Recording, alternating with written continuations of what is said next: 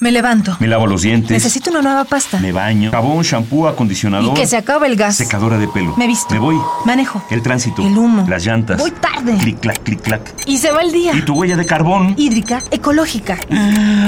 Nuestra huella en el planeta.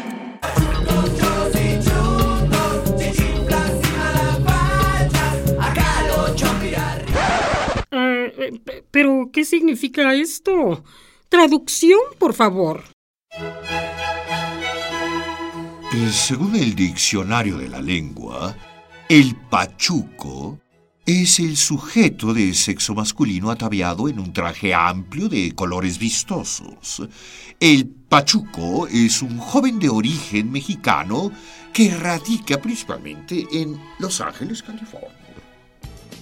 No, no. Ser pachuco, cholo, chundo, punk, hippie, rockero, rasta, chairo, hipster, metalero, rapero o afín a otra corriente habla de una singular característica de nuestra sociedad, la diversidad.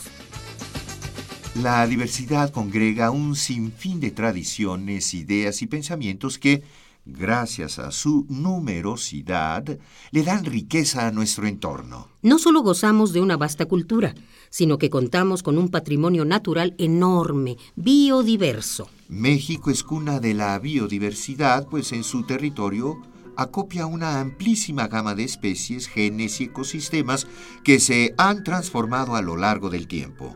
México, junto a países como Colombia, Estados Unidos y Brasil, alberga casi el 70% de la diversidad conocida a nivel mundial.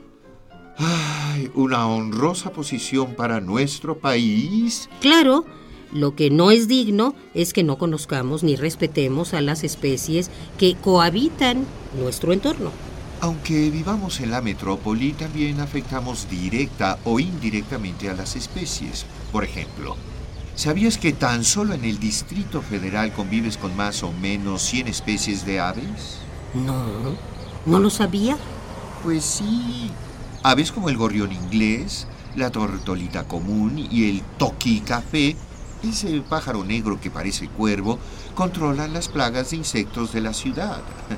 Tristemente hay personas a las que no les gusta su presencia y contratan equipos de fumigación para erradicarlas. Somos parte de la biodiversidad, pero día tras día la amenazamos. Tiramos basura, derramamos solventes y emitimos tóxicos. Depredamos su hábitat o, peor aún, depredamos a los seres vivos. Pero los animales no son las únicas víctimas de nuestras acciones. También las plantas. Por ejemplo, ¿qué guardas en ese frasquito? Eh, este, ¿En este? No, no, no, en el otro, el de la tapita azul. Ah, guardo un poco de elixir de la cocina, el azafrán. Mmm, ay, es que si le echas tantito al ceviche de pescado, mmm, no sabes, es una verdadera delicia. Suena muy sabroso, pero puedes sustituir el azafrán por otro condimento. El azafrán es un cultivo en peligro de extinción, de hecho, en países como Alemania o Inglaterra ya no existe. Y es que para juntar un kilo de este condimento necesita cerca de 200.000 flores. Por eso es que un gramo es carísimo. No lo sabía. Nunca pensé que consumir un manjar fuera una forma de dañar el ambiente. Especies mexicanas como el carpintero imperial, la foca monje del Caribe y la paloma de socorro se han extinguido en las últimas décadas debido a la cacería ilegal o a la destrucción de su hábitat. Muchas especies endémicas, como el jaguar, el ajolote o el águila arpía, están en riesgo de sufrir el mismo destino. Por ello, trabajemos uno a uno y en conjunto para prevenir la desaparición de las especies. Que el antropoceno no sea un periodo basado en la extinción por la causa humana, que sea un periodo de renacimiento cultural y biológico. Si falta una especie, todos somos afectados. Ecopuma te da ideas para que hagamos la diferencia. Consume responsablemente.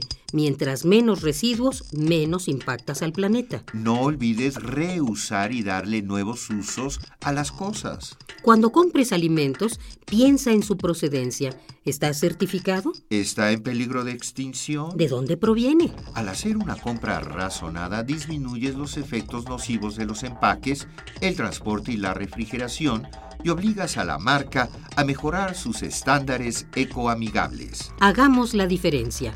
Ecopuma, Universidad Sustentable. Huella de carbono, hídrica, ecológica. Huella humana. Pasos inmediatos. ¿Cuál es la dimensión de tus pisadas? Nuestra huella en el planeta.